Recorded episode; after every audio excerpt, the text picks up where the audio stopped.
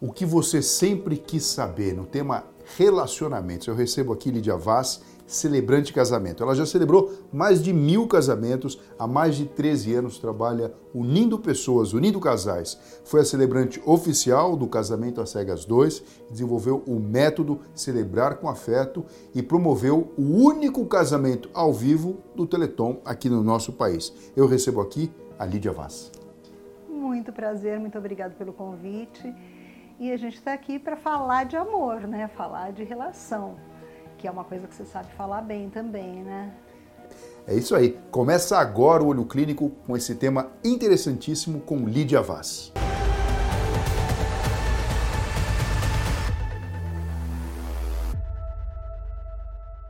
Ô Lídia, é uma responsabilidade muito grande, né? Celebrar o casamento, essa união que pode e deve durar durante muito tempo, né? Ah, geralmente as pessoas casam pensando numa vida inteira, né? E, enfim, como é que você vê essa responsabilidade? Pois é, é uma responsabilidade mesmo, Fernando. É, eu ouço muitos casais me dizerem assim: é, eu quero, olha, eu quero essa cerimônia maravilhosa, porque é a única que eu vou fazer na minha vida, tá? Então, aí a responsabilidade do celebrante é muito grande porque é um momento em que não, não existe replay, né? não existe uma, uma, regravação. É, por exemplo, foto você tira diversas fotos e você vê qual está melhor. Mas na hora da cerimônia, não, você está ali preparado com aquele casal fazendo aquilo num momento único. Então, você faz parte de uma história daquele casal. É algo assim de muita responsabilidade, de muito carinho e de muita dedicação. Ô Lídia, eu, eu, fiz um paralelo aqui na minha cabeça vendo você falar e, feito, e vendo a seriedade né, do, do assunto. Porque é muito sério, né? A gente está falando de duas vidas e a gente não está falando de duas vidas, a gente está falando de duas famílias, uma terceira família se juntando e assim sucessivamente. Eu falei, pô, quase mil casamentos? Né? Fazendo um paralelo com a minha uh, atuação como médico, é que nem falar, o indivíduo fez mais de mil cirurgias. Então eu queria fazer uma pergunta para você. Cada casamento ainda é único na forma de celebrar? Ou existe uma certa monotonia às vezes no processo? Olha, Fernando, é, eu imagino inclusive que você poderia responder isso com, com o seu olhar é, clínico, né? Porque assim, você não fala uma frase depois da outra que seja igual. Não existe como você tratar dois casamentos da mesma maneira. São duas pessoas, duas químicas diferentes são é, momentos diferentes, locais diferentes, o seu momento diferente, a sua maturidade, a sua vivência dentro daquele momento. Então, não tem como ser. Mesmo que eu quisesse fazer duas cerimônias iguais, eu não conseguiria. Eu poderia fazer talvez duas cerimônias parecidas, mas cada cerimônia tem a sua peculiaridade, porque cada pessoa tem uma uma exigência, um sonho, um... Então, assim, você vai unir o de um com o outro e às vezes não são dois, às vezes são três. Inclusive, eu sou, sou uma das pessoas que fiz um casamento de um trisal recentemente. Trisal. É. Então, você tá, tem ali três sonhos, você tem três pessoas falando, três rapazes maravilhosos com amor imenso. E a tua responsabilidade diante daquilo é tão imensa que não dá para você simplesmente usar um texto padrão, não é, é um texto para cada caso, para cada cerimônia é um texto diferente. Ô Lidia, e falando de olho clínico, que nem uhum. você fez o um paralelo, eu achei, achei bárbaro. Bom, casamento às cegas, né? Enfim, só de perceber o astral, sei lá, são coisas que tocam na intuição do especialista, vamos falar assim. Você consegue perceber se o casal está em sintonia ou não? Dá para perceber isso? Então, nos casais com quem eu tenho conexão, com quem eu me envolvo, porque com, no dia a dia eu me envolvo muito com os casais, né? Assim, eu, eu preciso entender, eu, eu costumo dizer para eles assim, eu preciso entender deles, inclusive até a base familiar deles como é, para saber o que traduzir na hora da cerimônia. No casamento às cegas, isso se torna um pouco mais raso, porque a gente não conhece o casal que a gente vai casar, né? Assim, eu, eu fui conhecer os casais um, muito rapidamente. Então, dá para você sentir alguma coisa, claro, até pela, pela vivência, né? até pela experiência de vida. Mas eu confesso que, assim, no casamento às cegas é, se torna um pouco mais. Um, menos fácil de enxergar isso. Nos casais que, que com quem eu tenho conexão, ah, é uma delícia, a gente consegue se conectar, tem casais que você fala, olha, puxa, o deles é um desafio de vida, né? Esse casal tem um desafio de vida. E tem casais que você fala assim, isso aqui vai fluir, que vai ser uma beleza. claro, mas o que não quer dizer que não tem amor.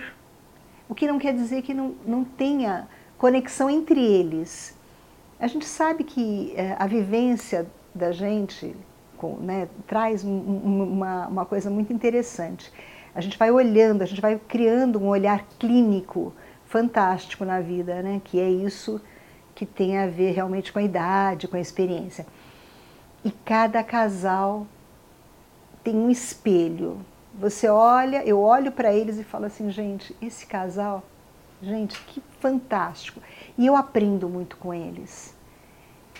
E, e, eventualmente acontece um casal outro. Isso que eu queria saber, assim, qual que foi o casamento mais doidão, assim, mais diferente que você já celebrou?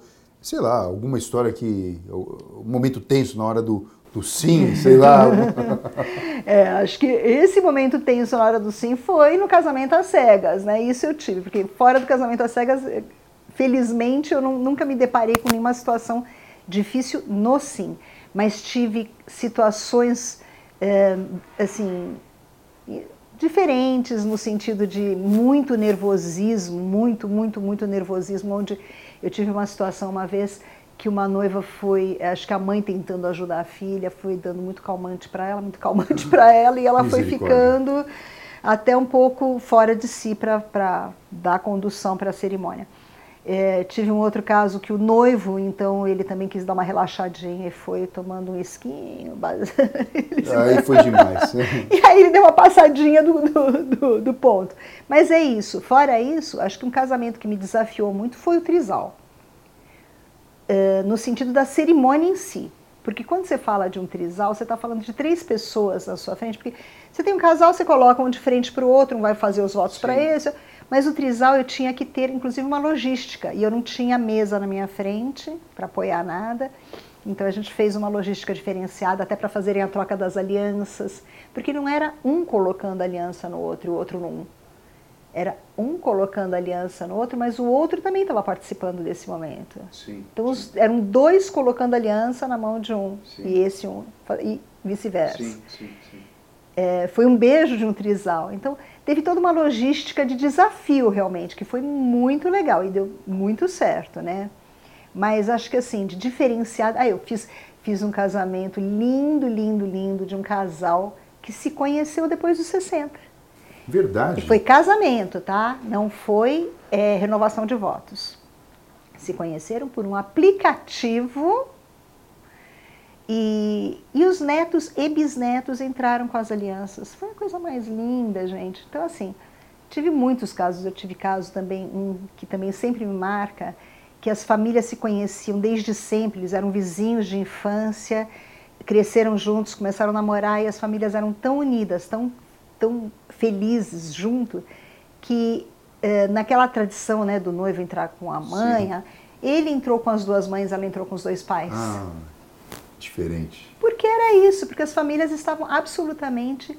É, porque o casamento é meio isso, né? A gente acha que é o enlace de duas pessoas, mas não, são grupos de pessoas, são glebas, né? De pessoas que de alguma maneira vão se tocar diferente dali para frente. Né? Se torna uma, mais uma família dentro dessas duas, né? E... Agora explica pra gente uma coisinha. Assim, qual que é o papel do celebrante hoje em dia? Porque não tem como a gente não puxar ali na memória de antigamente. Quando você fala em casamento, você pensa mandatoriamente em igreja, você pensa no padre, né, fazendo a cerimônia.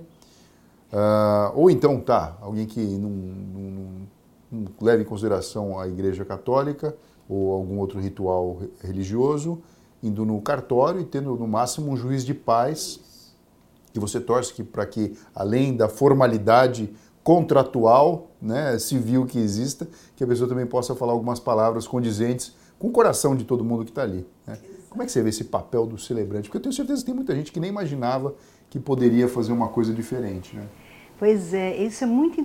Essa sua pergunta é bem pertinente mesmo, sabe, Fernando? Porque assim, quando eu comecei, eu, eu lembro que eu ainda estava casada. Então, quando eu chegava, inclusive, nos lugares, quando alguma pessoa me chamava para fazer um casamento, tal, eu chegava e as pessoas normalmente entregavam o microfone, inclusive, para ele. Falando assim, o senhor, está aqui o microfone, o senhor quer testar? E ele falava, não sou eu que vou celebrar ela. Então, além de ter iniciado um processo dentro de uma área onde não existiam casamentos, no, no espaço onde vai ser a festa, a, a, menos que fosse chamado o juiz de paz ou alguns padres que poderiam ir, alguma, entidade, alguma autoridade religiosa, é, existia a questão da mulher fazendo isso. Porque nós viemos de um, de um berço é, dentro, é, principalmente da Igreja Católica, onde é, só os homens casam, só os homens têm esse poder de celebrar um casamento. então eu fui uma pessoa que na época que comecei, eu realmente precisei enfrentar essas essa né, barreira, né? Essa esse, barreira. Esse preconceito, a gente pode falar assim, né? Pois é, mas isso é muito interessante também, porque a gente percebe que assim, hoje os casais eles têm uma, uma, uma questão até de religiosidade, eles querem ter religiosidade talvez na, na sua cerimônia. Muitos até fazem a cerimônia também na, na igreja, mas o casamento com, com efeito civil, como eu faço. Então, espaço... o celebrante, ele consegue, ele consegue não, ele tem o poder, a autoridade. Não pra... todos. Não todos. Não todos. Como é que funciona isso? Então, isso é muito interessante. Não, é legal você estar tá falando isso, porque é. todo mundo que está assistindo a gente aqui, enfim, vai ter algum familiar, algum amigo, vai, vai compartilhar esse vídeo aqui, vai falar, legal, via celebrante ali e tal, isso. eu quero saber como contratar. Isso, e, e, tem, e os casais me procuram muito perguntando isso, falando assim, como é, que, como é que pode fazer um casamento com efeito civil? um celebrante. Então, aqui no Brasil, a gente pode casar de três maneiras, ter a sua certidão de casamento de três maneiras. Sempre, qualquer uma das três, vinda de um cartório de registro civil. Ou o casal se casa dentro do cartório de registro civil, faz lá as proclamas, tal, né? E, e assina os papéis. E assina lá dentro, ou traz um juiz de paz para o espaço onde vai ser a festa, ou enfim, né? traz o juiz de paz com um cartorário para fazer a mesma coisa, ou por um celebrante. O celebrante ele tem que obrigatoriamente estar ligado a uma, a uma entidade religiosa. Então, no meu caso, eu, eu, eu não queria me ligar a uma entidade religiosa que me, não me permitisse, por exemplo, fazer um casamento igualitário, um casamento de uma pessoa divorciada, então eu abri uma igreja. Eu tenho uma igreja com CNPJ constituída que me permite fazer o casamento com efeito civil. É só dessa maneira. Então, no casamento que eu faço, eu não tenho um, uma questão de religiosidade no sentido assim de faz, falar um trecho de Bíblia ou algo, ou algo parecido, mas tem uma conotação de uma é, religiosidade no sentido de Deus. Sim, sim. Então, assim, eu sempre falo para os casais, nós vamos ter, assim, esse casamento é um Deus que abençoa aqui, tá? Sim, podemos pensar num, num ecumênico. Isso, assim, é, uma, é uma cerimônia ecumênica sim. mesmo. Entendendo a que gente... transborda do, do, do, físico só, ou do contrato isso, no papel. Isso. Então, esse, essa, é, essa minha ligação com a igreja, ela me permite, através do CNPJ, ter essa é, habilitação pelos cartórios. Então, os cartórios me habilitam, eu faço uma ata e depois os noivos trocam pela certidão de casamento dentro do cartório, essa ata. Então é algo absolutamente legalizado. Desde 2014 eu faço isso, né? Que eu faço casamento com efeito Lídia, como é que funciona esse processo? As pessoas te procuram, aí você vai marcar uma entrevista, vai conhecê-las e a partir de então você vai preparar algo do que elas desejam. Olha, é um trabalho. Eu digo assim, ó, o texto do que você vai falar, as pessoas têm acesso ou elas podem ter, ou é que nem o vestido de noiva que tradicionalmente se fala, ó, se preparem, vai sair bonito, vai estar tá no tom que vocês querem, mas é surpresa. É meu é presente surpresa. de casamento para vocês. Isso. É basicamente isso mesmo, Fernando. Tem, tem até outros celebrantes. Cada celebrante faz, faz de uma maneira. Eu, é, eu gosto de fazer a minha cerimônia baseada em conexão. Primeira coisa é conexão. Então eu vou conhecer Beatriz e Tiago, supondo, né? Eu conheci, eles me, me, contataram, querem saber, ok, vamos marcar uma reunião, uma primeira reunião onde eu vou explicar para eles as possibilidades e tudo. Nessa reunião eu explico como eu conduzo, como eu construo a cerimônia e com bases em que, que eu faço isso.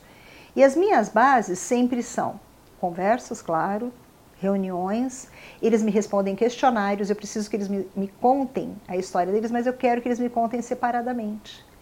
Por quê? Porque Ah, Beatriz e Tiago estão juntos há oito anos, mas Beatriz tem oito, oito anos dentro dessa história e Tiago tem outro, outros oito anos conduzindo o mesmo caminho, mas assim, cada um viu essa história de uma forma. Então eu preciso que eles me respondam separadamente. E quando eles me mandam esses questionários e eu vou olhando, eu vou entrelaçando a história, é muito legal essa hora. Porque você percebe que o olhar dele, o olhar dela, o olhar dele dele, o dela e dela, enfim, né?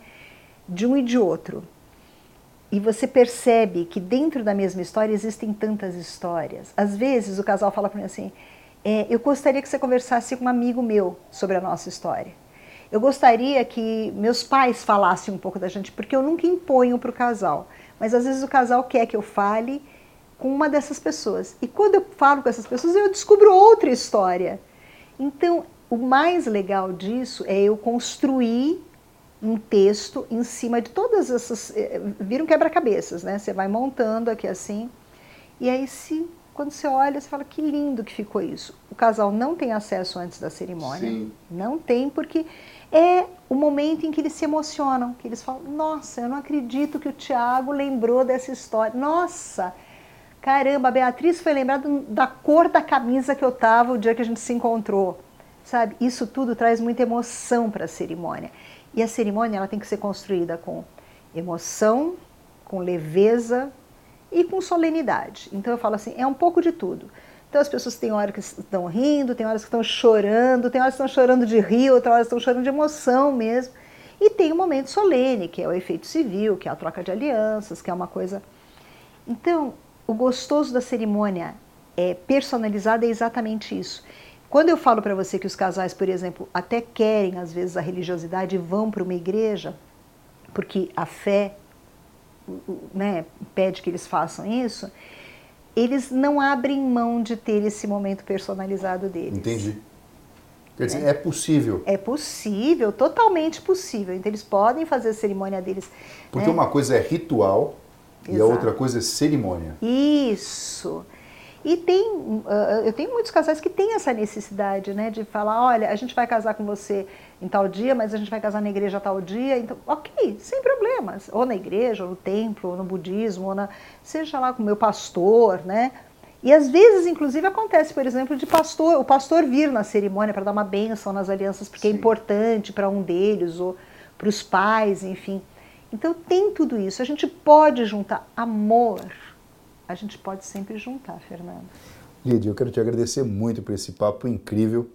Mas antes de falar tchau aqui, falar pessoal, ó, curta, tal, compartilha, passa muito rápido. Eu queria que você falasse o seguinte, ó, eu sei que palavra, você também sabe, palavra tem poder. Sim. Quanto mais de uma celebrante. Eu queria que você falasse palavras para todo esse povo que por enquanto ainda não encontrou um par romântico, mas pretende, tem o coração aberto.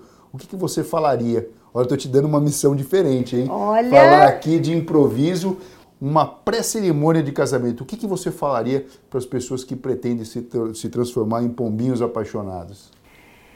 Eu falaria ainda sobre amor. Eu acho que o amor é um sentimento tão é, forte, tão especial, onde a gente, infelizmente, muitas vezes banaliza ele, achando que ele é, é, algo simples. Não, ele é algo muito complexo e acho que até o, o, Fernando vai falar isso, obviamente, com muito mais propriedade do que eu, no, no sentido de saber até como ele, ele age internamente, mas eu te digo, ame. Ame com teu coração aberto, com o teu coração simplesmente desprovido de qualquer outra coisa. Amar é um sentimento que faz a gente mudar o mundo. A gente não tem noção e não necessariamente, toda vez que a gente fala em amor, né, nesse momento, a gente fala de relação entre uma pessoa com outra que foi escolhida para fazer uma família. Mas a gente tem amor por tudo, viu, gente? A gente tem amor pelo trabalho, a gente tem amor pelo pet, a gente tem amor pelo dia da gente, a gente tem amor pela família, pelos amigos. A gente tem que ter amor na vida da gente, amor por, por nós mesmos, né? O alto amor é tão importante, né, Fernando? A gente tem que amar o, como a gente é, a vida que a gente tem. A gente tem que amar. Amar, gente, faz toda a diferença. Então, ame, ame, ame. É isso que eu tenho a dizer. Lidia, muito obrigado pelas suas palavras. Realmente, do ponto de vista neurocientífico, a manifestação do amor é o momento em que o nosso cérebro coloca todas as defesas bem baixo e a gente pode fazer a conexão completa. Eu gostei muito dessa palavra que você falou, a conexão, que é o que você busca nas pessoas que vão se casar. A conexão completa. Nossos neurônios fazem conexão. Isso se chama sinapse. Ai. Obrigado, viu, Lídia? Obrigada, Fernando. Obrigada. Obrigada a todos. Pessoal, dá um like aqui, compartilha, escreva suas mensagens. Eu e a Lídia Vaz vamos estar atento a tudo que você tiver para perguntar para gente, tá bom? Até a próxima e um beijo no coração.